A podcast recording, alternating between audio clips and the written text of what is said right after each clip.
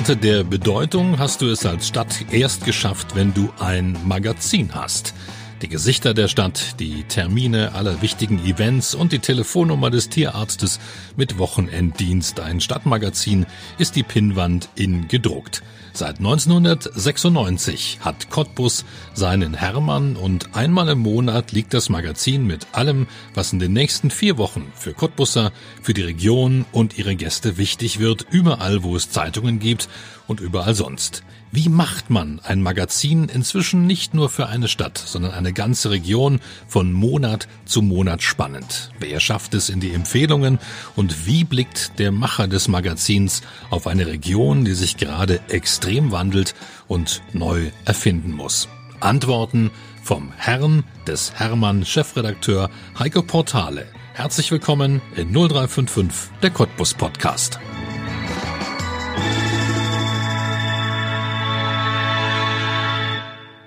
Heiko, ist Portale eigentlich ein Künstlername? Auf jeden Fall.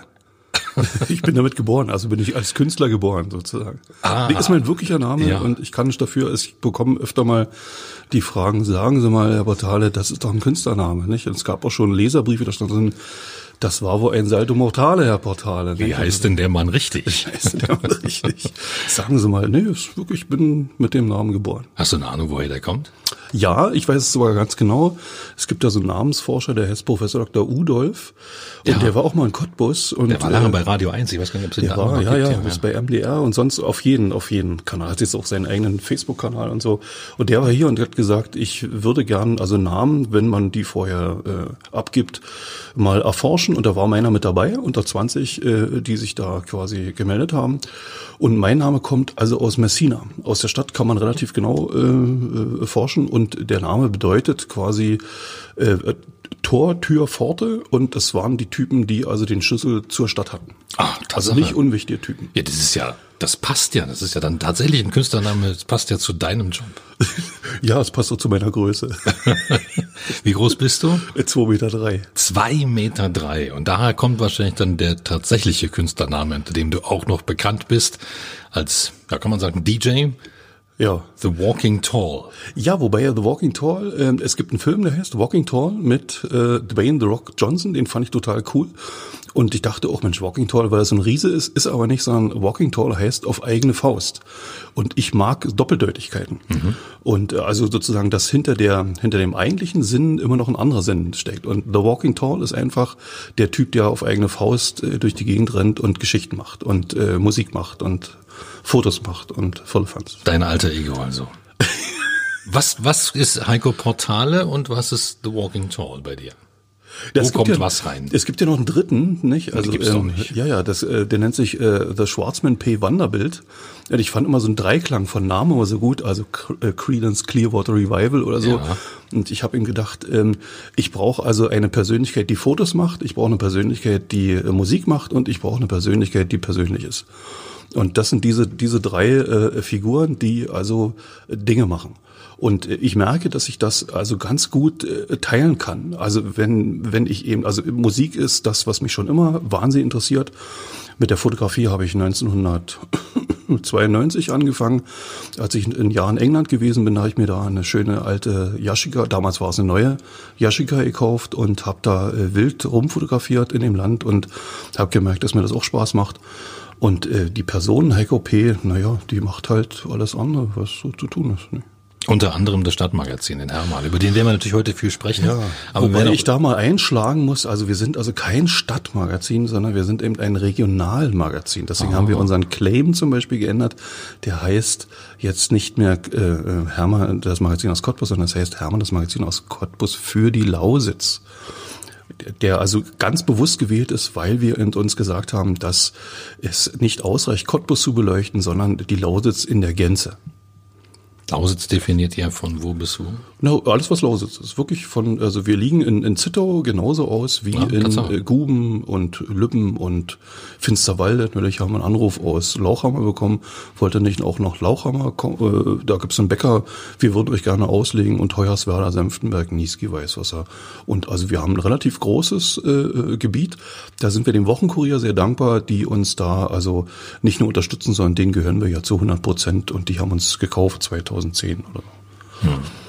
Und jetzt also raus aus der Stadt? Ändert das das Blatt auch komplett? Nee, also das ist uns wichtig, dass wir, also deswegen sagen wir ja aus Cottbus, also Cottbus ist schon die Lausitz, wir sehen Cottbus als die Lausitz-Metropole und sagen, wir möchten gern äh, die, also Cottbus abbilden, aber wir möchten auch sagen, es gibt genauso interessante Städte wie, also in Hoyerswerda macht eine tolle Entwicklung oder wir waren neulich in Weißwasser. Ich finde, dass diese Stadt sich also extrem gut entwickelt hat. Also es ist ein, ist ein Kleinort, ne? Und ich, wir merken, wie der Bürgermeister darum kämpft, dass die Leute eben nicht nur diesen Radweg nach Bad Muskau benutzen, sondern eben diese fünf Kilometer auch mal in, in die Stadt reinfahren und sich da mal was angucken. Da steht ja dieser Neufahrtbau zum Beispiel, auch was auch, also ein, ein Bauhaus äh, und ähm, die Leute da in Weißwasser haben ja mit ihrer Glasfabrikant, äh, Fabrikatur ähm, relativ viele Leute äh, aus, aus der Bauhausära mit dabei gehabt. Oder wir möchten auch, dass, dass, dass äh, die Leute in Görlitz und in Bautzen oder in Zittau uns genauso äh, annehmen und lesen wie, wie äh, Cottbus eben auch. Und wir, äh, Cottbus ist schon unser, unser wichtigster, es ist äh, unser wichtigster, äh, sagt man, äh, unser, ja. ja, gern auch Markt mhm. und so. Und ähm, wir wollen hauptsächlich zeigen, dass es also Leute gibt, die, die etwas bewegen und die gibt es halt nicht nur in Cottbus, sondern auch woanders. Und wir sind immer wieder erstaunt, also wie, wie, wie angenehm wir empfangen werden vom Landrat in Bautzen oder vom äh, Görlitzer Bürgermeister, genauso wie vom Bürgermeister in, in Lübben oder sonst wo. Und äh, es ist also für uns äh, die wir ja Cottbus eigentlich auch sind, also teilweise erstaunlich, wie, wie unterschiedlich die, die äh, die Region, also allein in, in der Lausitz fungieren, nicht? Also der, der ja. Mensch in Lübben sagt zum Beispiel, äh, ich bin froh, wenn das Gleis, zweite Gleis liegt, dann fahren die an uns vorbei, weil unsere Stadt ist voll. Also wir wissen nicht mehr, wo wir bauen sollen, sollen die alle nach Cottbus fahren, nicht? Während die Cottbus sagen, wir sind froh über das zweite Gleis, dann kommen die endlich alle zu uns. Bei, also wir haben da noch so viele Möglichkeiten, nicht? Und dann äh, merkt man, wie in Lippen eben, äh, also dass das Leben quasi pulsiert und wo also auch Geld vorhanden ist und die teilweise nicht wissen, ich sage mal vorsichtig, wohin damit. Und in Forste oder in, in äh, Spremberg oder so jubeln die über jeden, der da irgendwie hinkommt und so. Ist also eigentlich leben wir in einer total spannenden äh, Region. Definitiv. Die regionale Erweiterung ähm, hat natürlich auch dafür gesorgt, dass ihr mehr Menschen erreicht. Wie viel erreicht ihr denn jetzt? Na, wir haben eine Auflage von 20.000 und äh, wir können also auch genau sagen, wo die hinkommen. Ja. Also äh, es gibt also auf unserer Internetseite ähm, hermannimnetz.de äh, ein, ein Abschnitt, wo man gucken kann, wo in welchen äh, Orten liegt das, liegt das Heft aus. Und es geht wirklich so recht bis Zittau. Hm. Auch von den Terminen her jetzt auch da? Ja, ja, oder? Ja. ja. Alles drin. Naja, alles ist nicht, also wir bemühen uns. Ne? Also da gibt es einfach, also im Heft äh, Platzkapazitäten, äh, die wir beachten müssen und äh, das funktioniert gut. Also, es, also ich bin jetzt seit vier Jahren dort der Chefredakteur und ich bin immer wieder erfreut zu sehen, also dass ähm, dass es bei uns quasi umgedreht äh, proportional äh, läuft mit den mit mit dem mit mit unseren Umsätzen. Also dass dass also wir ich lese überall, oh es geht zurück, alle wollen online oder so und wir stellen mit unserem Heftchen fest, die wollen alle in, ins Blatt die wollen ins Blatt und wenn wir das Angebot machen, es gäbe auch die Möglichkeit, äh, äh, crossmedial zu, zu arbeiten oder so, dann merken wir, nee, ist nicht. Also die wollen ins Blatt. Hm. Ist das eine Chance für Print? Regionalität vielleicht? Das ist die größte, das ist die einzige Chance. Also, also meiner Meinung nach gibt es nur die Möglichkeit über also so, so, so tief in die in die äh, Lokalität zu gehen, sage ich mal, wie, wie möglich. Also wirklich den zu gucken, äh, funktioniert der Bürgersteig oder mich regt jedes Mal der Radweg auf, wenn ich nach Hause am, Stadt, am Staatstheater vorbeifahre und dann endet der der Radweg im, im Nirgendwo und ich das das muss man formulieren und sagen hier, da kann man sich dann nicht mit dem Postauto hinstellen, auch noch an die Stelle da vor diesem, wo früher mal der Lampenladen drin gewesen ist und das also finde ich das ist wichtig. Das ist auch die einzige Chance und deswegen funktionieren manche Blätter nicht. Unser Blatt funktioniert aber. Also wir merken immer, wenn wir die Geschichten, wenn wir unsere Geschichten machen oder so, dann gibt's quasi immer Nachfolgeschichten in anderen Medien. Mhm. Freut uns immer sehr. Klar. Wie macht man denn ein gutes Stadtmagazin? Was sind die Zutaten aus deiner Sicht, die den Hermann vielleicht auch so erfolgreich machen? Weil es ist ja eine Erfolgsgeschichte, wenn man sieht, dass er 1996 gegründet und jetzt haben wir 2019. Ja, ne, wir haben jetzt also im November 23. Geburtstag gefeiert. Da gab's das ja, also vor 23 Jahren gab's das erste Heft. Na, wie macht man das? Also äh, ich habe äh, sieben, acht, neun Autoren, die ich losschicke und sage, was sind eure Ideen? Also ich gebe da nichts vor und sage hier, das müssen wir unbedingt machen. Es gibt bestimmte Sachen, die wir machen, aber die Leute gehen los und, und sammeln Geschichten ein, da wo sie wohnen und dadurch, dass es eben freie Autoren sind, haben die eben auch nicht äh, das Problem, jeden Tag ins, ins Büro gehen zu müssen, sondern die gucken, äh, die leben und, und, und bringen uns die Geschichten aus, aus der Nachbarschaft. Und wir haben eben erkannt, dass die, dass, dass diese Regionalität, also dass diese, diese Chance mit dem, mit dem Strukturwandel, also wirklich auch eine große Chance für Print ist. Und äh, versuchen, ähm, äh, zum Beispiel die Wirtschaftsinitiative Lausitz oder äh, abzubilden oder Dinge, die also die, die LEAG macht oder äh, ja, äh, wir haben jemand, der in, in Görlitz-Bautzen-Zittau äh, unterwegs ist und der wohnt eigentlich in Dresden und der kennt sich da ganz gut aus, dass wir also auch Leute einladen, die also auch eine Geschichte haben. Also unser Literatur, ähm, Theater und, und Bücher. Papst Klaus Wilke hat vorher 35 oder 39 Jahre bei der Lautze gearbeitet und kam dann zu uns und äh, das war eine Zeit, als, äh, als ich noch nicht da war. Also er arbeitet auch schon, schon über 10, 12 Jahre bei uns. Und der ist so gut vernetzt oder so, den rufe ich an, wie sieht's denn aus? Kannst du mal? Klar, kein Problem. Und ähm, wir, wir gewinnen, also wir merken auch, dass wir relevant sind, indem äh, wir also Autoren fragen.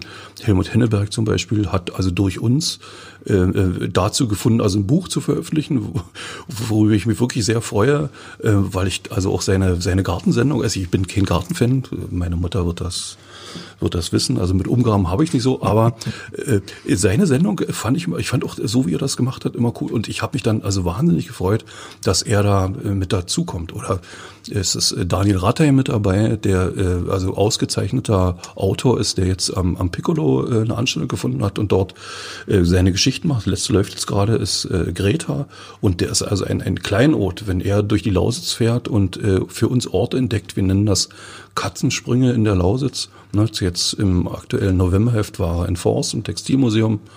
Ich bin ja gebürtiger Forster und ich weiß, wie, wie sehr die sich da bemühen, um Leute hinzukriegen und so. Und äh, im nächsten Heft fährt er nach Görlitz und das wird, ist eine spannende Sache. Wer entscheidet, wer also du entscheidest natürlich, wer ins Heft kommt, aber was ist deine, dein Maßstab? Was muss es sein für eine Geschichte? Ein Aufregerthema oder ein emotionales oder muss es ein Macher sein? Ja, also die letzten beiden, also es muss ein Macher sein und es muss emotional ansprechen. Und ähm, natürlich hat es auch was mit, also wir sind äh, ganz klar, wir sind ein Anzeigenblatt. Also jemand, der bei uns also im, im großen Stil Anzeigen äh, schaltet, der bekommt bei uns auch eine Geschichte. Und ich bemühe mich aber eben diese Geschichte anders zu machen. Also ich, äh, wenn ich, wenn ich äh, mit Leuten spreche, die bei uns ins Blatt kommen, dann sage ich, pass auf, äh, ich finde das alles toll, ich will aber nicht euer Geld, sondern ich möchte, dass wir langfristig zusammenarbeiten. Das heißt zusammenarbeiten, ich möchte gerne die Leute vorstellen. Ich möchte nicht ein Porträt über einen Betrieb haben, das kann man überall lesen, sondern ich möchte den, den Menschen kennenlernen. Nicht? Jetzt zum Beispiel waren wir in Golzen bei der, beim Spreewaldhof, da durften wir also ein Interview mit dem Chef dort machen und der hat also von sich was erzählt erzählt und das finde ich gut. Und den zweiten Teil davor habe ich schon wieder vergessen. Ja, es ging darum, was das Qualitätsmerkmal ist Ach so, die Story. Äh, genau, äh, äh, ja, also äh, dass eben Leute irgendwie also einen einen Zugang finden. Also dieser Zugang ist nicht vorgegeben, sondern wir gucken mal, was daraus wird. Ne? Also so lief auch die Zusammenarbeit meinetwegen mit der BTU, wo wir dann einzelne Studenten vorgestellt haben. Warum kommen die denn her? Was wollen die denn eigentlich? Ne? Ja. Ihr macht inzwischen interessante Formate.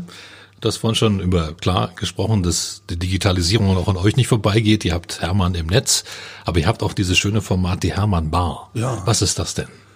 Das Staatstheater kam irgendwann auf uns zu und sagte, hier, wir haben ja noch freie Termine, äh, wie sieht's denn aus, könnt ihr euch nicht? Und dann haben wir uns damals mit dem Herrn Seidel noch, der jetzt äh, aufgehört hat da und nach Weimar gegangen ist, äh, zusammengesetzt und überlegt, einmal im Monat machen wir so ein, so ein Ding. Und dieses Ding mussten wir irgendwie füllen. Und wir sind halt auf die Idee gekommen, wir laden, also wir haben am Anfang wirklich gesagt, äh, wir machen das Hermann-like, das heißt Sonntagnachmittag, ne? Hand geht an, an Kopf. Wie kann man am Sonntagabend, Nachmittag, also eine Geschichte machen, da sitzen alle vorm Tatort und kein Mensch kommt. So war es leider auch. also es hätten mehr, hätten, gerne mehr kommen können, aber die Idee war eben, äh, regionale Leute äh, äh, anzusprechen, die also zu uns kommen und dann gibt's ein bisschen Musik, auch von der Konserve, also von alter Ego DJ, äh, The Walking, na nicht DJ, sondern nur The Walking Tall und ähm, vielleicht noch ein bisschen Musik und da gucken wir mal. Und da hatten wir wirklich, also spannende Leute da, wie den Honorarkonsul von aus Weißrussland, äh, dann unseren Filmekritiker äh, Henning äh, Rabe, der auch als Iron Henning hier auch eine, eine bekannte Größe in Cottbus ist, also Musiker kennen den, oder ähm, dann äh, die, die bestverkaufte Veranstaltung war Alex, Alex Knappe. Äh, da standen also noch zehn Leute vor der Tür, die wir nicht reinbekommen äh, haben. Oder es waren äh, die in der Zwischenzeit leider aufgelöste Band, schon wieder ähm, die Cottbus Matadors waren da oder Cox and Riot, also die auch ein bisschen Musik gemacht haben. Aber es war eben auch das Piccolo-Theater da oder Leute, die Theater machen oder Leute, die eben äh, regional Kultur wirken. Oder ähm, im November haben wir immer unsere Literatur, also Bücher kaufen für Weihnachten äh, Show und ähm, haben dann eben nach einem Jahr ungefähr festgestellt, funktioniert nicht so richtig, äh, müssen wir anders machen, wir nehmen mal einen anderen Tag. Und jetzt sind wir immer auf Donnerstag oder Freitag vom Sonntag weg und wir machen eben mehr Musik. Und wir haben also zwei Leute äh, gewonnen, die uns musikalisch begleiten, also die also Live-Musik machen. Das ist Christian Kabun und äh, Micha Schlottke. Schlottke kennt man, kennt man, nicht? Wer kennt, kennt Schlottke. Und äh, Christian äh, ist auch also lange Jahre in der Musikszene verwoben. Der hat zum Beispiel diese Nirvana-Abende im Glatthaus also mitentwickelt und spielt in verschiedenen coolen Bands mit und so und kann also sehr schön singen. Und ähm, die machen halt immer noch äh, drei, vier Songs so mit. Dann gibt's also eine Gesprächsrunde und äh, Musik. Dann kann man, also haben wir äh, als, als ähm, Catering-Partner das Heimelig gewonnen, die also immer schöne Suppen und schöne Cocktails dabei haben. Ja, und am Ende könnte man auch tanzen, aber irgendwie am Donnerstag haben die Leute keinen Bock zu tanzen und Stühle weg. Und wir sagen, es ist also ein offenes äh, Dings. Also es geht nicht darum, jetzt äh, eine halbe Stunde zu sitzen, zuzuhören, dann wieder nach Hause zu gehen, sondern wir machen das, wir machen dann einen Break und sagen, so, jetzt geht euch bitte betrinken an der Bar und dann kommen wir wieder und dann können wir vielleicht noch gelöster Fragen aus dem Publikum beantworten oder so. Und das äh, funktioniert in der Zwischenzeit. Also man braucht einen langen Atem. Wir haben da auch einen Unterstützer gefunden mit der Bautech, die sagt, ja, äh, wir geben euch da ein bisschen was und so. Und da sage ich, das finde ich also toll. Ja. Und einmal im Jahr machen wir jetzt eben äh, ein Open Air mit mit den Polka Beats zusammen. Als vergangenes Jahr waren wir da am, am Schiller, äh, Schillerplatz hinten und das war also eine super Sache. Also es hat echt Spaß gemacht. Immer wann und wo? Naja, also je nachdem, wie die Termine, also ja. wie wir die, also es gibt, geht immer nur um freie und freie Termine und äh, ist jetzt ja am 28. Äh, also quasi heute. ähm, und dann im Dezember haben wir Pause und dann am 23. Januar ist der nächste Termin. Da kommt Basti von Knorikator mit seiner Band Die Nachtwächter oder so. Das sind zwei Typen. Und äh, Bas, also jeder, der Knorkator kennt Knorkator und das äh, gibt auch eine Gesprächsrunde, spielt ein bisschen Musik, ganz toll. Und dann haben wir in Planung im Februar kommt wahrscheinlich Jens Balzer, der hat so ein Buch über die 70er Jahre, Sound der 70er Jahre geschrieben, damit war er auch beim Rolling Stone Weekend da. Dann kommt ähm, Dr. Pop nochmal, äh, da müssen wir, stehen wir aber noch in Verhandlungen und dann kommt äh, Gotti Gottschalk, äh, den man von Radio 1 kennt, mit seinem Kumpel Sven Phantom im März. Äh, ja, genau. Und dann im April weiß ich noch nicht. Und im Mai ist dann wieder Polka Beats. Und für September haben wir avisiert, äh, da kommen die, kommt der Chefredakteur von Radio 1, äh, Robert Skopin, mit seinem kongenialen Kollegen Volker Wiebrecht. Und die machen da, mal gucken, wie das so funktioniert.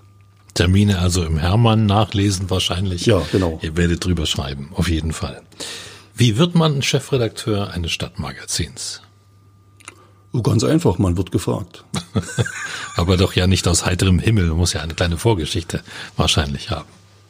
Ja, ich habe, also Ich habe eine schräge, relativ schräge, langwierige äh, Vorgeschichte. Also es fing wirklich an, dass ich 1900, boah, also kurz, kurz nach der Wende, bin ich auf die Idee gekommen, äh, ich hatte das Gefühl, dass, dass in der Lausitzer Rundschau die Jugendszene nicht wirklich abgebildet wird. Und habe mir gesagt, ich probiere das jetzt einfach mal aus und sage, ich mach mal so ein mach mal so einen Vorschlag eines Jugendmagazins. Das wollte ich in der Lautzer Rundschau vorstellen. Und äh, dann sagten die, mach doch mal einen Dummy. Und dann bin ich zu Enpeto, Ines Matuschka äh, gekommen, irgendwie wie das Kind zur, keine Ahnung. Und ähm, wir haben das zusammen produziert, noch mit einem coolen Typen, der damals eine Band hat, die ich vergessen habe. Sebastian Purfürst hat uns da also grafisch unter, unterstützt. Und ähm, dann haben wir dieses, dieses Ding gemacht und Lautz Ronscher hatte keinen Bock drauf. Und äh, wir sind dann aber zum, zum Jugendhilfeausschuss gegangen und haben gesagt, äh, also ich, ich würde da so ein Ding machen, wie sieht's denn aus? Äh, hat mich vorher noch bei allen möglichen Leuten erkundigt und ja, und interessant und, hm, hm. und bin dann aber im Jugendausschuss mit Trompen, mit, mit Pauken und Trompeten quasi durchgerasselt. Und äh, dann, ich hatte äh, noch studiert in, in, in Leipzig und äh, hatte schon, mein, mein erstes Kind äh, war ein Jahr alt oder so und dann habe ich mir gesagt, dieses Studium, was ich mache, das ist zwar spannend. Mein Professor fragte mich portal, was willst du nur machen? Willst du etwa nicht? Der fand mich irgendwie cool. Ähm, und ähm, was hast du denn vor? Forschung etwa? Und ich sage, ja, klar. Also ich, die deutsche Sprache ist ausgeforscht. Ne? Ich sagte immer, worum es jetzt gerade geht. Es geht um den Punkt.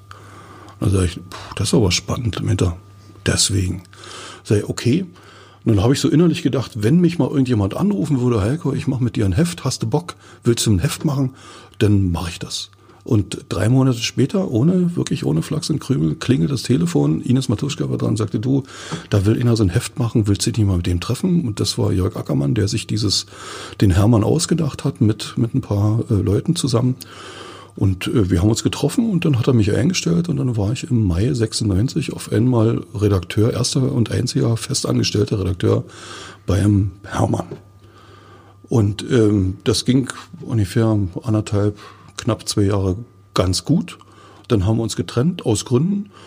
Und äh, ich hatte dann wieder die Idee, Mensch, hier mein, meine äh, äh, Sache mit der, mit, mit, dem, mit der Szeneseite der Rundschau, das liegt ja irgendwie brach und dann bin ich da, war ich da vorgesprungen, habe Leute kennengelernt da über den damaligen Chef vom Dienst, äh, äh, Thomas Glatt, äh, der sagte dann, Mensch, finde ich irgendwie spannend und ich schlage dich mal beim Chefredakteur vor, hat mich vorgeschlagen und der fand das irgendwie cool. Und bei der Einstellung sagten die mir ja, das, das Ding hier mit deiner Szeneseite, sagt der Geschäftsführer, das kannst du übrigens vergessen, ne? also das machen wir nicht. Und dann war ich auf einmal zack, Volontär.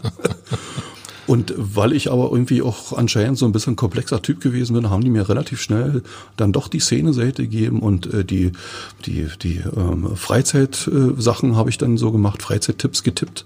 Ab, ab Ende 96, Anfang 97 ging das los und habe dann immer die Freizeitseiten gemacht und ähm, war dann aber relativ schnell wieder draußen aus dem Geschäft da, weil die haben irgendeine alte Abteilung geschlossen und gesagt, naja, wir müssen jetzt drei Leute entlassen und da war ich mit dabei, also war ich 2004 wieder weg. Und gleich, also vorne schmiss man mich raus und hinten äh, äh, machte man die Tür wieder auf und sagte, du kannst aber bei uns weiter als Pauschalist arbeiten. Und dann war ich ab 2004 Pauschalist. Ich glaube auch der einzige Pauschalist Deutschland, der gleichzeitig aber verantwortlich für vier Ressorts war, also Freizeit, Szene, Auto und Motor und, und Umland. Mhm. Und das habe ich dann also äh, äh, lange gemacht, bis dann bei der Rundschau Umbrüche stattgefunden haben und so. Und da war ich dann auf einmal wieder weg. Und habe aber also wieder vorne rausgeschmissen, hinten die Tür aufgemacht. Hier, du kannst aber in einer anderen Abteilung des Hauses äh, die Wochenendausgabe machen. Und da habe ich gesagt, na okay, dann mache ich das. Und das habe ich dann auch zwei Jahre, war ich also zwei Jahre Chef der Wochenendbeilage und aus irgendeinem Grund konnte mich der Geschäftsführer nicht leiden und hat mich dann entfernt. Und ich habe ein bisschen rumgekämpft vor allen möglichen Arbeitsämtern und so und äh, Arbeitsgerichten und ja. äh, bin aber nicht, also bin nicht gehört worden. Und auf einmal gab es dann die Anfrage beim beim, äh, beim, beim Hermann, hast du nicht Lust, bei uns vielleicht doch wieder mitzumachen? Und dann habe ich da mitgemacht und dann gab es Verwicklungen und auf immer äh, bin ich gefragt worden, willst du nicht den Chefredakteur machen? Und da ich, okay. Und das jetzt quasi vier Jahre, also in, in aller Kürze mal so. Mhm. Ich merke, du kannst nicht Nein sagen. ich sag gerne ja, ja. Wenn man dich fragt, sagst du ja. Ja, klar. Ja. ja wenn es also Perspektive ist und so. Also meine, meine Einstellungsvoraussetzung war, ich habe gesagt, ich möchte gerne Inhalte machen. Also in der ich, ich habe das Gefühl, dass eben bei meinem äh, vorgängigen Arbeitgeber bestimmte Dinge schieflaufen. Die, die haben vergessen, äh, die, die, das, das Lokale also äh, nach vorne zu stellen und meiner Meinung nach finden da auch zu wenig gute Geschichten statt. Und ich habe gesagt, ich möchte das in dem Blatt, also in der in dem Hermann anders machen, der ja also bevor ich da angefangen habe oder äh, zuletzt eigentlich auch mehr eine äh, Pressemitteilungsabschreibungsmaschine gewesen bin und habe gesagt, ich möchte gerne Inhalte machen. Wenn ich das darf, dann äh, mache ich gerne mit und seitdem darf ich Inhalte machen und das finde ich toll. Was war deine schönste Geschichte bisher im Hermann? Hast du eine? Ja, natürlich habe ich die. Das, das große Interview mit Volker Wiebrecht und Robert Skopin. Ja. Die also innerhalb, sagen wir mal, von einer Viertelstunde Inhalte für drei Stunden lieferten. Also Schnellsprecher vor dem Herrn. Zum Glück hatte ich mein Aufnahmegerät dabei. Und es war furchtbar aus diesem, sagen wir mal, gefühlt siebenstündigen Interview dann äh, drei Seiten zu, heraus zu saugen, sage ich mal, und äh, äh, wir hatten aber bloß eine halbe Stunde oder dreiviertel Stunde Gespräch. Also es war unfassbar. Ich hätte das ganze Heft vorschreiben können. Und das also war auch ein schöner Ausflug da. Und äh, also auch die, also die, die Zusammenarbeit mit den Leuten von Radio 1 ist wirklich also auch spannend. Wir machen ja nicht nur das, sondern wir machen ja also nicht nur Geschichten, sondern wir machen ja ähm, die lange Nacht der Com Comedians, äh, die jetzt im Oktober stattgefunden hat, äh, toll. Also wirklich, Leute waren begeistert und haben, haben sich sehr wohl gefühlt da. Und wir machen ähm, unseren, was machen wir noch? Äh, na, wir laden die zu, zu achso, genau, wir machen diese Filmkritiker-Show für, für das ähm, Filmfest, wo uns Knut Elzermann immer in die Sendung einlädt, wo dann immer zwei bis drei Filmkritiker über das Filmfest auf unserem Podcast, äh, auf unser, in unserem Blog, sagen wir mal, äh, berichten und schreiben. Also das ist echt spannend. Und also da treffen wir immer wieder interessante Leute, die also Bock haben, mal äh, fünf, sechs Tage Kino sich anzutun aus Osteuropa. Kritiker hast du auch gute Erfahrungen gemacht. Du hast viele Bands kritisiert. Ja. Ja, viele Jahre. Ja, habe ich auch manchmal zu Hause besucht. Hast du mir mal erzählt? Das war echt eine spannende. Ich ich habe also da, damit habe ich angefangen bei der Lords Rundschau und habe dann mal über so Bands geschrieben und so und da kam ich, da habe ich dann über eine geschrieben im Glatthaus, die auch äh, die nicht so gut war und der Sänger war heiser und die sagten aber, es kostet 10 Euro Eintritt. Dann sage ich, naja, wenn der, heiser, wenn der heiser ist, dann sage ich, vielleicht stellt doch vorne eine Spendenbox hin. So habe ich das dann auch geschrieben, nicht? Also dann kann man entweder, man tritt nicht auf oder man sagt, okay, passt auf. Ne? Ja, und der, der Bassist, der fand das nicht so toll, was ich da geschrieben habe und rief in der Redaktion an. Da bin ich der Redaktion heute noch dankbar und fragte nach meiner Telefonnummer und meiner Adresse, die ihm dann freudig äh, gegeben wurde. Und ich war ja da also quasi freier Mitarbeiter und dann klingelte es eines Tages unten also, und dann stand ein Typ davor und sagte, hey, komm runter. Und dann bin ich runtergegangen und habe mich der Sache gestellt und der hörte dann quasi kopftechnisch, also längenmäßig äh, in Brustbeinhöhe auf und dann habe ich gesagt, ich glaube, das wäre jetzt besser, wenn du nach Hause gehst. Und dann hat er sich umgedreht und ist nach Hause gegangen. Zwei Meter drei wirken. ja, Sehr Persönlichkeit, sag Persönlichkeit. Ich mal. Ja. Ist auch immer wieder mein Thema, muss ich ehrlich ja. sagen. Also wie oft ich am Tag gefragt werde, wie die Luft da oben ist, nicht, was mit dem Rinnen, den Regenrinnen und so, was da oben drin ist und sowas nicht. Und wo ich meine Schuhe und meine Sachen und sonst irgendwo herkriege und sage, ja. So viele große Menschen gibt's nicht. Doch, doch, es gibt viele. Ja. ja, ja, ich bin ja in so einem Club der langen Leute äh, mit und es gibt unfassbar Komm, große Menschen. Hör auf, es gibt keinen Club der langen Leute. Doch, doch, äh, große, gro äh, www.großeleute.de. Da kann man wirklich, also das Erstaunliche ist, da machen unheimlich viele äh, kleinwüchsige Männer, äh, schreiben sich da ein, weil sie gerne groß, großflächige Frauen kennenlernen wollen und die werden dann immer irgendwie rausgesucht und eliminiert. Aber es gibt wirklich, und es gibt auch Part, große Leute Partys, die in der Zwischenzeit leider ein bisschen eingeschlafen sind. Aber so vor 10, 12 Jahren war das also einmal im Vierteljahr gab es eine große Leute-Party in Berlin sogar, in Dresden und meistens in Köln. Und das Erstaunliche ist, dass also in Köln diese Community der großen Leute also sehr gut funktioniert. Es gibt auch noch einen zweiten Club, der heißt KLM, Club der langen Menschen. die dann in der Schweiz und sonst irgendwo äh, äh, stattfinden und so. Und das, also in Berlin war ich zweimal bei dieser Party und das wirklich, da waren, da liefen Frauen rum, die waren Kopf größer als ich. Und da steht man schon davor und sagt, Mei, also ich fand es also sehr schön, mal einfach eine Party zu erleben, in der es, in der also nicht ich quasi nach oben gucken musste, sondern alle zu mir nach unten gucken mussten. Und da kamen Männer rein, deren Schulter denn meine Nase streifte und die Nase war blutig hinterher und die das gar nicht mitgekriegt haben, weil sie einfach unfassbar groß und breit waren. Also Wahnsinn. Und die machen heute noch also Ausflüge. Es gibt also eine, sogar ein Reisebüro, das nennt sich Große Leute Reisen. Und da treffen, also dann wird immer eingeladen und dann machen die da im Mittelmeer Reisen und so. Der probiert immer vorher alles aus äh, ist das für große Leute geeignet? Und dann fahren die nach Shanghai, sind sie jetzt irgendwie gefahren und äh, im Mittelmeer und irgendwie in die Karibik und sonst irgendwo. Und das ist eigentlich voll spannend. Wahnsinn. Wahnsinn, ja. Das hätte ich nicht gedacht. In Vorbereitung auf diesen Podcast hast du mir so eine Geschichte hier erzählt. Aber ganz ehrlich, klingt ja fast so, als wenn Größe ein gesellschaftliches Gebrechen wäre. Ja. Ist, ist es das? So, ja. Also ich, ich kenne auch eine Menge Leute, die ziemlich klein sind, die haben genau dasselbe.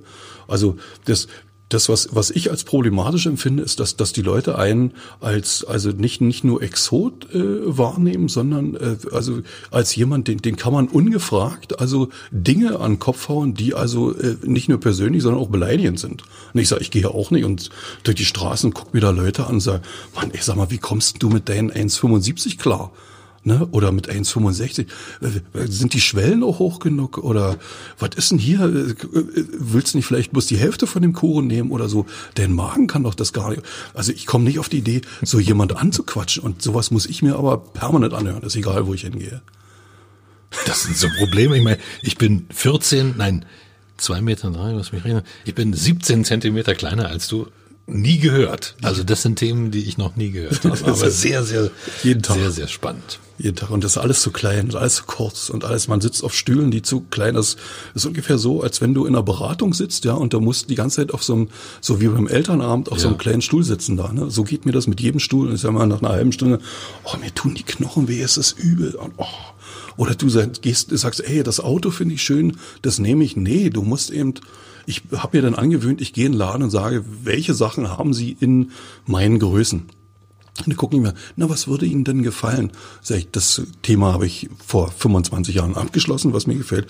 Ich brauche vor allen Dingen was, was mir passt. Und dann kriegt man wirklich Schuhe, Kindersaalgröße in unfassbar hässlich. Also man denkt, also, dass die Leute ab zwei Meter völlig geschmacklos sind und sich Zeug anziehen, was einfach oll ist. Und habe ich das Glück, dass mein Fuß nicht so groß ist. Also es ist genau die eine Größe, die es nicht mehr im Laden gibt. Also es geht meistens bis 47 und ich habe nur ausgerechnet 48. Da stehe ich davon. Oh. Aber es gab relativ viele Firmen, die sich neuerdings also für große Menschen interessieren. Ich fahre einmal nach Metzingen im Jahr und dann kaufe ich mir dort also viele Sachen ein, weil die dort festgestellt haben, da kommen immer die überlangen Franzosen und kaufen in Metzingen ein. Und deswegen gibt's also mehrere Läden, die dann auch also meine Größe zum Beispiel mit dabei haben. Aber in so einem normalen Laden, da gehe ich durch und sage, schöne Sachen habt ihr hier, nicht? Schönen Tag noch. Wir sprechen jetzt hier eine gute halbe Stunde. Ich hoffe, es geht auf deinem Stuhl noch. Ja, ja. Wollen wir weitermachen? Ja. Okay, da bin ich beruhigt. Wir haben über Cottbus gesprochen, wir haben über eure Erweiterung gesprochen. Ähm, worüber wir noch nicht gesprochen haben, ist so ein bisschen die Qualität, die Qualität der Szene. Ist Cottbus eine Stadt, die eine gute und funktionierende Kultur Freizeit, sagen wir es mal so. Also es ist ja nicht alles Hochkultur, aber es muss ja, sagen wir mal, Unterhaltungsszene hat. Ja. Ja. Ich, äh, also damals, als ich bei der Rundschau war, wollte ich immer, ich hatte einen Kollegen, der kam aus Braunschweig und ich habe immer gesagt, pass mal auf, ich, ich würde gerne eine, eine, eine Geschichte machen. Wir nehmen irgendeinen x-beliebigen Tag, Cottbus und Braunschweig und berichten mal, was da los ist. Und äh, das Ergebnis wäre gewesen, Cottbus werden, hätten wir wahrscheinlich drei Seiten gebraucht, allein um das abzubilden, was abgeht. Und Braunschweig hätte also ein A6-Blatt gereicht. Ne? Also da gibt es eine Disco, die ist, befindet sich draußen irgendwo, da fahren die alle hin, kloppen sich die Schädel ein, trinken sich und gehen wieder nach Hause. Da gibt es einen Club, der immer nur auf, auf Wackelfüßen steht und der im Grunde genommen ständig zumachen müsste oder so. Und Cottbus hat allein vier Bühnen, hat äh, vier Theater, es hat äh, äh, Sportvereine. Man kann jeden Tag so unfassbar viel machen, dass jedes Mal, wenn ich also durch die Stadt gehe und da kommt einer und dann höre ich so ein Gespräch oh, hier ist ein Schloss, das finde ich alles zum Kotzen, das ist alles so, hier ist also passiert und dann sage ich, das stimmt doch gar nicht. Und dann zähle ich denen einfach auf, was an dem Tag abgeht. Und es ist so wahnsinnig viel, dass man das also zum Teil gar, also gar nicht fassen kann. Also ich könnte am jeden, an jedem Tag wirklich zu vier oder fünf Veranstaltungen gehen und äh, ich, ich schaff's einfach, ich komme einfach nicht hinterher und muss dann immer schon innerlich, innerlich blocken und sagen, äh, das mache ich jetzt nicht. Und es ist wirklich, es ist äh, Politik, Wissenschaft, es ist also äh, Theater, es ist äh, Tanzen, es ist hier gibt's alles. Es gibt hier sogar zwei Tango-Clubs. Es gibt, also ich kann mich erinnern, es gab mal eine Zeit lang vier, vier Skiclubs. Na, da gucken wir alle an und sagen, was, vier Skiclubs? Ja, äh, ich war selbst äh, Teil eines. Und äh, es gibt also Sportvereine, man kann hier wirklich, also in, in jeglicher Form äh, seinen Körper irgendwie äh, äh bewegen, stählen oder äh, in Bewegung bringen. Das kann man sich alles gar nicht vorstellen. Und da, da habe ich eher das Gefühl, dass es, dass es daran mangelt, äh, dass die Leute also das nicht nur wahrnehmen, sondern da auch einfach, dass es zu wenig gibt, die da hingehen. Hm. Dann ist es vielleicht eine Frage des Marketings. Nee. Dann ist vielleicht das Angebot da, aber nee. das Marketing schlecht. Nee, nee, nee. Also äh, ich höre dann immer, oh, ich wusste, also nicht Hermann war, ich wusste gar nicht, dass es stattfindet. Das, das stimmt nur so weit, wenn da was ist, was cool ist, sagen wir mal, Alexander Knappe, dann stehen 20 Leute draußen, nicht? Und wenn wir dann sagen, fragen, wie war es denn? Ey, es war echt, es hat wirklich Spaß gemacht. Es ist noch keiner rausgegangen und gesagt, das ist aber eine Drecksveranstaltung. Höre ich mir auch an, sowas, aber hat noch nicht stattgefunden. Sag ich, kommt das nächste Mal wieder. Ja, was denn da? Na, Hermann war. Naja, was denn da? Dann sag ich, kommt doch, ihr habt, ihr werdet sehen, ihr habt Spaß. Ne? Ja. Und so geht es also bei vielen anderen Dingen eben auch. Dass das einfach äh, dieses, dieses, also ich habe teilweise das Gefühl, dass es, dass es mehr Künstler und Veranstaltende gibt, als Leute, die sich das angucken. Nicht? Also auch die Jugendlichen wollen hauptsächlich ihren eigenen Club haben, was ja also wollte jeder. Ein eigenen Club ist geil. Ja. Aber da muss man eben auch zu jemand anders hingehen und sich das angucken. Also das Geben und Nehmen, das Verhältnis funktioniert noch nicht ganz in Cottbus. Ja, also es wird auch nie funktionieren. Mhm. Aber ich denke, dass also die, dieses zweite Gleis eine große Chance ist, wenn, also, die werden sich, also meine wirklich meine persönliche Meinung, ich weiß es doppelt gemoppelt, also meine Meinung ist, sobald dieses zweite Gleis liegt und äh, die Leute in Berlin merken, dass sie, wenn sie in äh, Ostbahnhof einsteigen und in 55 Minuten auf, auf dem äh, Bahnhof in Cottbus aussteigen und dann in Skandale fallen können oder so, dann wird also diese Stadt, irgendwann werden die merken, es gibt nicht nur Skandale, sondern hier gibt es auch jedes Mal, wenn meine, meine Berliner Bekanntschaft hier irgendwie nach Cottbus kommen, dann sagen, dann mache ich immer eine Stadtrundfahrt mit denen oder von, und woanders her, dann sage ich immer, guckt euch, oh, und das ist immer so erstaunt und bringt eure Räder mit oder so, dann machen wir Radausflüge und dann sind die also völlig hin und weg. Also wie geil Cottbus eigentlich ist. Und sobald das irgendjemand aus dem Berliner äh, Gefolg mitkriegt, wie geil Cottbus eigentlich ist, dann ist die Stadt besetzt. Und dann wird also eine Migration stattfinden, vor der sich alle fürchten. Und zwar auf einer, auf einer anderen Art und Weise, wie die, die sich das alle vorgestellt haben, nicht? Ja. Was sind für dich die spannendsten Projekte jetzt gerade in Cottbus? ja, also ganz klar, Großenhändler Bahnhof ja. und Skandale. Also ich muss ehrlich sagen, in, den, in der letzten Zeit war ich noch nie so oft auf dem Bahnhof wie, wie jetzt. Ich kenne den Bahnhof, ich bin ja, wie gesagt, ich komme ja Auf einem Bahnhof, von dem kein Zug fährt. Ja, von dem kein Zug fährt. Ich musste ja da Nächte äh, zubringen. Immer wenn der letzte Zug nach Hause gefahren ist, nicht, musste man auf den, auf den ersten warten, saß ich da. Auf, ich hasse diese Bahnhöfe eigentlich und bin froh, dass es dann irgendwann Autos gab, mit denen er sich bewegen. Aber jetzt in der jetzt in der jüngsten Zeit, also da passiert wirklich was. Also äh, da da sind also Künstler versammelt und auch eben, äh, äh, ich sag mal vorsichtig, positive Spinner, die einfach wirklich Bock haben, da irgendwas zu machen. Und also eben nicht nur irgendwas, sondern da ist auch was los. Also das ist für mich der der Hotspot, kann ich wirklich also so sagen. Alles andere, naja, ist eher ja, äh, will ich nicht sagen. Langes Schweigen.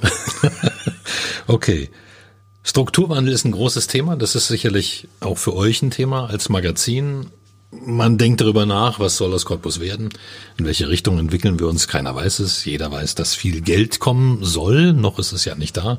Aber was wird daraus gemacht? Das ist ja die große Frage. Und äh, ich denke immer, dass der Strukturwandel sich daran entscheiden wird, ob wir es geschaffen, Menschen für Cottbus zu gewinnen. Und zwar nicht welche, die uns besuchen, sondern die hier leben wollen. Wir werden Fachkräfte brauchen, kluge Köpfe brauchen. Was glaubst du, wie weit ist Cottbus als Lebensort in der Wahrnehmung der Menschen im Umfeld? Also ich habe das Gefühl, dass Cottbus, also kannst ja nur aus, aus erleben, nicht empirisch. Ne? Also äh, ich habe da keine Forschung und so. Cottbus ist für, für, ein, ein bestimm, für einen bestimmten Umkreis quasi das, das Maß der Dinge.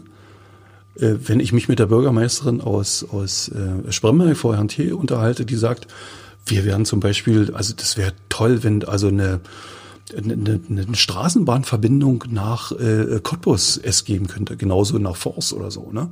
Also einfach, wo, wo regelmäßig diese, diese Züge fahren könnten. Äh, sie würde gern mal äh, ein Bier auf dem Altmarkt trinken gehen, weiß aber dann nicht, wie sie nach Hause kommt. Also sie kann dann ja. nicht mehr fahren, einer kann. Das ist irgendwie schlecht. Ansonsten denke ich, dass, dass, dass in der, in der Innenstadt von Cottbus, also dass die, dass die Innenstadt anders funktioniert als die Randgebiete. Die Randgebiete sind leer gekloppt da sind große Wiesen, die man aber als Potenzial durchaus nehmen könnte dafür, um dort anderen lebenswerten Raum wieder neu zu schaffen für Leute, die, die herkommen. Ich glaube, also ich glaube, dass es, dass es einfach auch, also die Darstellung in der, in der, in der, in den Medien ist ja eine andere als das, was wir wahrnehmen. Also ich, ich bin also bewusst, als es, als es darum ging, dass wie, wie, wie furchtbar das in Cottbus ist, nicht, äh, dass da quasi nur Schlägertrupps durch die Straßen, bin, äh, durch die Straßen haben, bin ich also bewusst die Nacht um halb eins immer durch die Innenstadt irgendwie nach Hause, also auch auf Abwägen. Und ich bin diesem ganzen Mob, Pöbel und Gesocks also nicht begegnet. Also äh, kann natürlich auch an meiner Statur liegen, ich weiß es nicht. Also auf jeden Fall, ich bin nicht angefallen worden und es war nicht, es war nicht grässlich, sondern es war wie immer leer, leise und einsam. Ne? Also wie, so, ne? also letztens habe ich ja mal, ich in meinem Editorial geschrieben, habe ich versucht um 21.30 Uhr da was äh, zu essen zu kriegen, äh, bin gescheitert. Warum auch immer, ähm, weil ich nicht in dieselbe Kneipe, sondern mal woanders hingehe, ist egal. Aber äh, ich glaube, ich habe deine Frage vergessen. Ähm, Cottbus als Lebensort. Cottbus als Lebensort. Ja. Also Cottbus ist, ist, also ich versuche immer Leuten zu erklären, Cottbus ist lebenswert. Also ich habe auch das Gefühl, also lange Zeit, also ich bin ja nun nicht mehr der Jüngste, galt es äh, quasi, dass das Ziel, der, das Maß des Ziels ist äh, Berlin. Berlin, da ist die Szene, da wollten alle hin. Jeder, der irgendwie was äh, kunsttechnisch oder sonst irgendwie Musik oder so wollte, halt immer nach Berlin. Und jeder, der, der aus Cottbus weggegangen ist, hat erst aus der Ferne gemerkt, was Cottbus eigentlich für ein Goldschatz ist. Also wie, wie man da lebt. Also das, was ich immer toll fand, ist, ich bin irgendwo hingefahren und dann bin ich auf dem Bahnhof in Cottbus wieder angekommen. Und ich konnte nur die Hand heben und mindestens drei Leute haben zurückgegrüßt. Und da wusste ich, ich bin zu Hause. Das ist mir in Dresden nicht so gegangen, es ist mir in Leipzig so nicht gegangen. Es ist mir auch, als ich da ein Jahr in England zugebracht habe, nicht so gegangen. Äh, und äh, also äh, ich habe das Gefühl, dass eben Cottbus ist wie, wie, so, wie so eine Homebase. Und von dieser Base aus kann man die Welt entdecken. Und ich komme aber gerne hier und ich lebe auch gerne hier. Ich finde das hier einfach schön. Nun sind wir beide in einem Alter, wo wir ein bisschen mehr schon gesehen haben von der Welt und Cottbus vielleicht auch deshalb äh, wertschätzen können. Aber unsere Herausforderung, glaube ich, in der Stadt ist ja auch, die jungen Leute hier zu halten. Dass sie nach der Schule nicht, also nach dem Abi nicht ähm, irgendwo studieren gehen, das vielleicht noch, aber dass sie wiederkommen. Angebote für junge Menschen. Gibt es hier genug in Cottbus? Ich habe immer so das Gefühl, außer Skandal ist so gar nicht so viel für junge Leute da. Wie siehst du das? Als Doch, also ich denke, ja, also das ist ja das, was ich vorhin gesagt habe. Es gibt wahnsinnig viel äh, für die Leute. Ne? Also man kann selbst das Gladhaus entdecken, was also von der Landkarte der, der Kult, Kulturkunst eigentlich bei vielen schon gestrichen ist. Aber es gibt unheimlich viele Initiativen, äh, auch das, was draußen in, in Sachsendorf passiert, da in dem bunten Haus da, das ist interessant. Es gibt äh, äh, also das, das Theater zum Beispiel sucht jung, sucht Nachwuchs händeringend, kommt doch äh, Schauspielen oder auch die, das, was die Bühne Achter macht, die brauchen Leute. Die Fango schätert quasi Phase, man weiß nicht genau wie, also auf jeden Fall gab es da einen Aufruf, wir, wir schließen und wie geht's weiter? Die, die Galerie 23 äh, wusste nicht so, also wo halt, hatte eigentlich aufgehört. Jetzt gibt's da doch wieder irgendwelche Ambitionen oder so.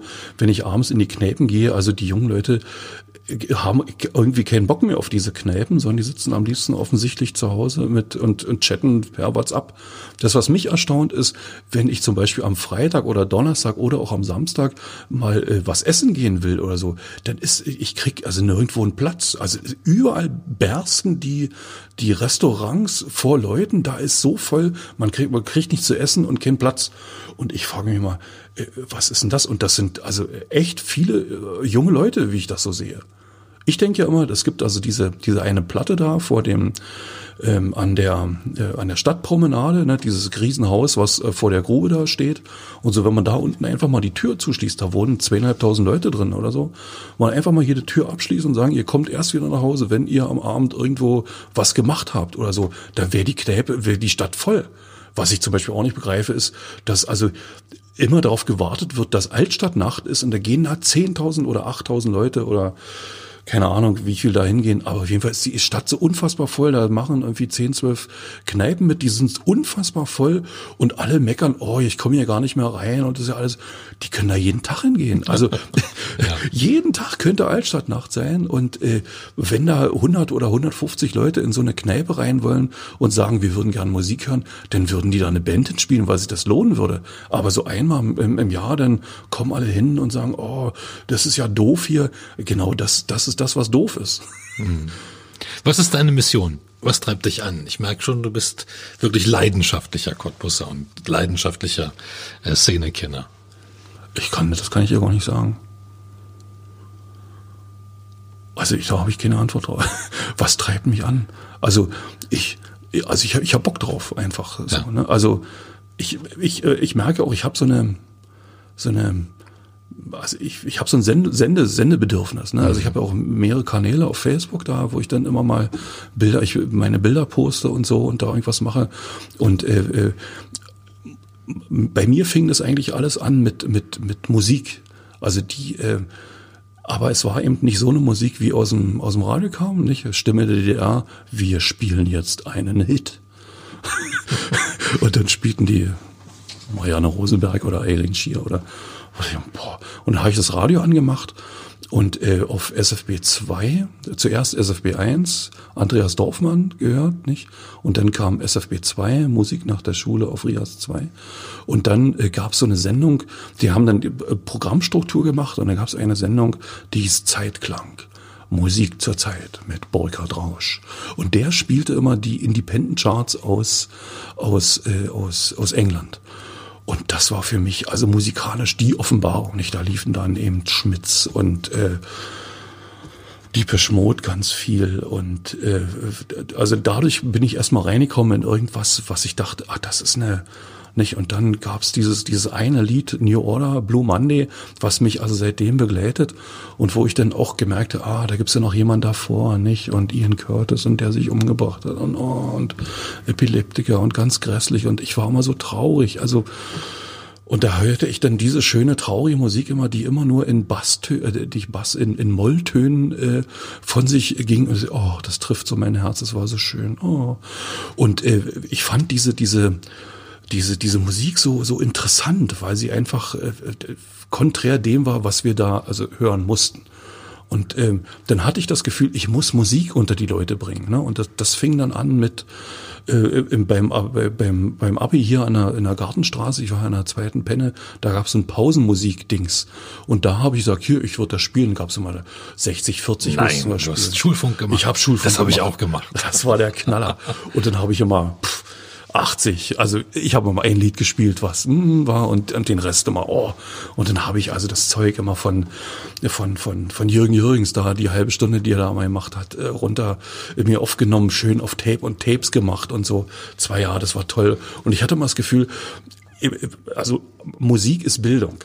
Und das vergessen also viele, viele Sender einfach, dass die, dass die so ein, so ein Bildungsauftrag an. Da, da, da las ich dann irgendwann mal so ein Essay in der, in der Zeit von Radio Hamburg, wo der Typ dann sagte, ich gebe meinen Musikgeschmack mit meiner Jacke an der Garderobe ab. Also ich, genau das ist der Fehler. Zieh dir die Jacke an, Alter. Du wirst du merken, also Sender wie Radio 1 oder Flux FM, die machen eine völlig andere Musik und äh, die, die sind, die sind Marke und einfach Vorreiter. Und gerade um diese Musikszene, die also in Berlin existiert, beneiden uns viele andere in, also in Deutschland. Und äh, dieser Immer wenn ich nach Berlin komme, da höre ich erstmal Musik und mir geht es auch. Ich komme nach Berlin und dann schreibe ich immer erstmal mit. In Berlin höre ich äh, irgendwelche anderen Sachen, gehe ich in Clubs und sowas nicht und dann schreibe ich immer, oh Mensch, das ist ja toll und so. Und äh, das, das finde ich spannend und das hätte ich auch gerne gemacht. Also ich hätte gern äh, Leuten Bildung bei, bis es mir gemerkt habe, es geht ja gar nicht Leuten was beibringen, das müssen die ja wollen. Und ich habe gemerkt, die wollen nicht. Ne? Und auch wenn ich dann, dann bin ich eben mit dieser DJ-Sache und so, dann sage ich, bringe einfach mein Zeug unter die Leute. Nicht? Das haben die sich immer umgedreht. Kenne ich nicht, tanze ich nicht. Und das sind diese Agro-Tänzer, mhm. Die dann sagen, nee, jetzt machen wir hier, ne? letztens war ich auf irgendeiner Party, da kamen sich zehn Leute, wünschen sich Prodigy Firestarter, ey, ist ein geiles. Haben wir gespielt, hinterher noch ein bisschen Red Hot Chili Peppers und so. Und kaum lief äh, Firestarter, zweieinhalb Minuten kam eine ältere Dame ans Mischpult und sagte, ey, das ist doch ein Rotz, spiel mal griechischer Wein. Und ich so, boah, ich meine, die tanzen doch alle, nicht? Alles, das alles, das gefällt mir. Und da muss man dann sagen, okay, also es gefällt äh, ein Teil und einem anderen Teil gefällt es halt nicht. Und ich merke, also das ist auch so mein Antrieb, dass ich eben äh, gerne über Dinge erzähle, die dann eben äh, die, die keiner weiß, so nicht. Also die, wo, wo Leute mir was zutragen und sagen, hey, das könnten wir mal machen. Ne? Und äh, und ich finde es schade, dass, dass das also so wenig gesehen und gehört wird, dass also eben in diesem, in diesem Arbeitsrhythmus, in dem ich ja auch stecke, Leute dann eben um 17.30 Uhr, 18 Uhr nach Hause kommen und, und sagen, nee, 19.30 Uhr kann ich jetzt nicht zur Hermannbar gehen oder um 18 Uhr fängt irgendwo irgendeine Ausstellungseröffnung an oder da kann ich nicht hingehen, weil ich muss hier möchte meinen beiden Kindern auch noch was und die sehen mich ja gar nicht und aber die sind die Leute, die eben das Geld auch dafür hätten, also ja. um zu sowas zu gehen, ne? Und da finde ich, da gibt es also irgendein Problem was, von dem ich, also ich denke ja, also den Hermann kann man ja mitnehmen, den gibt es also nicht kostenlos, aber man, man kann den mitnehmen. Und da stehen aber eben Dinge drin, dass man irgendwo hingehen soll, wo man Geld bezahlen muss. Und äh, man kann nicht zu fünf Veranstaltungen gehen im Monat und da fünfmal Eintritt bezahlen. Und ich finde auch, dass die Konzerte, die im Glatthaus jetzt stattfinden, die sind einfach zu teuer für unsere Region. Also die, die sind nicht geeignet, um Leute wieder in, in die Konzerte zu bringen. Also mit, wenn, wenn Philipp Bohr 49 Euro Eintritt kostet, da sage ich, äh, tut mir leid, das bezahle ich einfach nicht. Bin ich trotzdem da. ja, ich weiß, es gibt Dinge, da muss man, ne? Ich ja. fahre auch äh, nach Berlin zu Diepisch Mut, was aber so, ne? Ich merke, dass aber es, also es gibt ja Leute, die sagen, hey, ihr dürft das nicht so teuer anbieten, nicht? Sondern es müsste, geht mal Vorsicht. Dann strömen aber andere aus Berlin, die dann sagen, ich mache hier mal ein Konzert und dann, äh, das kostet eben so viel Geld. Ne? Dann ist die Bude halt nicht voll und da ist niemandem geholfen. Und vor allen Dingen bringt man junge Leute so nicht, nicht hin. Wobei es also nicht so ist, dass hier kein Geld vorhanden ist. Also hier gibt es also schon, also wenn man die sieht, was die alles für Equipment um sich herum, äh, äh, nicht, also wie viele Handys da die haben und wie viel, und die Klamotten sind auch nicht ganz günstig oder so. Also es gibt schon, ist nicht so, dass wir hier eine arme Region sind. Warum bist du hier geblieben? Ich habe es überall ausprobiert. Also ja. ich habe, ich war äh, ein halbes Jahr in Dresden äh, gelebt, wirklich. Es war, hat mir nicht gefallen. Also einfach, weil auch die, die Dimension der Stadt und immer dieses Berg rauf und Berg runter. Und ich gebe auch zu, ein bisschen die Sprache, da war ich nicht so affin. Ich habe äh, vier Jahre in Leipzig zugebracht und fand es nicht gut. Und das Jahr in, in, in ich wollte, es wäre auch geblieben in, in England, wenn sich da irgendwas an, also hat sich aber nicht angeboten. Ja. Und ich habe auch andere Städte ausprobiert. Also Berlin war ich also sehr häufig und äh, Köln, Stuttgart und so, Paris habe ich mir angeguckt. Lebenswerte Stadt finde ich ist also für mich äh, Lissabon, da bin ich total gerne. Und jetzt habe ich also Bekannte in Wien, da fahre ich auch gerne hin. Finde auch, das ist eine absolut lebenswerte Stadt. Aber ich merke eben, wenn ich da zwei, drei Wochen irgendwo anders bin, auch manchmal reicht auch schon eine Woche woanders bin, zieht's mich irgendwie wieder zurück. Und äh, mir fehlt also diese, ich finde ja, dass diese Provintionalität, was wovon die anderen sagen, also, ne, das ist also für mich eher ein positives Wort, weil das genau finde ich geil. Aber ich merke eben, dass auch in Cottbus funktionieren eben Sandkastenfreundschaften. Leute, die sich eben wirklich im Kindergarten kennengelernt haben, die, die, die hocken so eng aufeinander auf einem begrenzten äh, Parcours, dass die sich immer wieder treffen und so bleiben die Verbindungen und so funktionieren auch dann die geschäftlichen Verbindungen und so. Und das finde ich spannend. Und ich mag das, also ich denke auch, dass wir, wenn, wenn ich jetzt mal wegen nach Berlin gehen würde oder so, nicht? Also da geht's ja eher so um, um, um, um Viertel und um ja. viel engere äh, äh, Dinge, die, also um Wohn, Wohnverhältnisse und wo man was machen kann. Da ist also Cottbus eher äh, riesig dagegen. Ja. Und deswegen finde ich das, finde ich das gut hier. Michael Becker hat hier in seiner Folge erzählt, Cottbus war ihm immer groß genug. Das geht ja offensichtlich ja, auch so. Ne? Absolut. Naja, meine, meine Kinder, wo, also äh, eines meiner Kinder wohnt noch hier, die anderen sind ja in der Zwischenzeit in Potsdam und so, aber die kommen auch gerne nach Hause zu Fatih und machen da. Ne? Dann machen wir was und so. Also einer der Hauptgründe ist natürlich, also dass äh, mein Sohn zehn Jahre äh, wohnt halt in Cottbus und wenn ich woanders wäre, wäre nicht so schön. Also Chancen hatte ich, aber ich habe gemerkt, dass diese Dinge nicht so gut funktionieren wie hier in Cottbus. Was kommt für Cottbus nach der Kohle? Was glaubst du? Was könnte die Perspektive für diese Stadt, diese Region sein?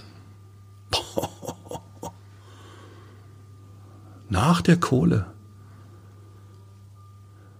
Also ich denke, dass wir, wir, können das, wir können das ja nicht einschätzen. Ich denke, dass es nicht ausreichen wird, hier Geld reinzustecken. Deswegen kann ich die Frage nicht so beantworten.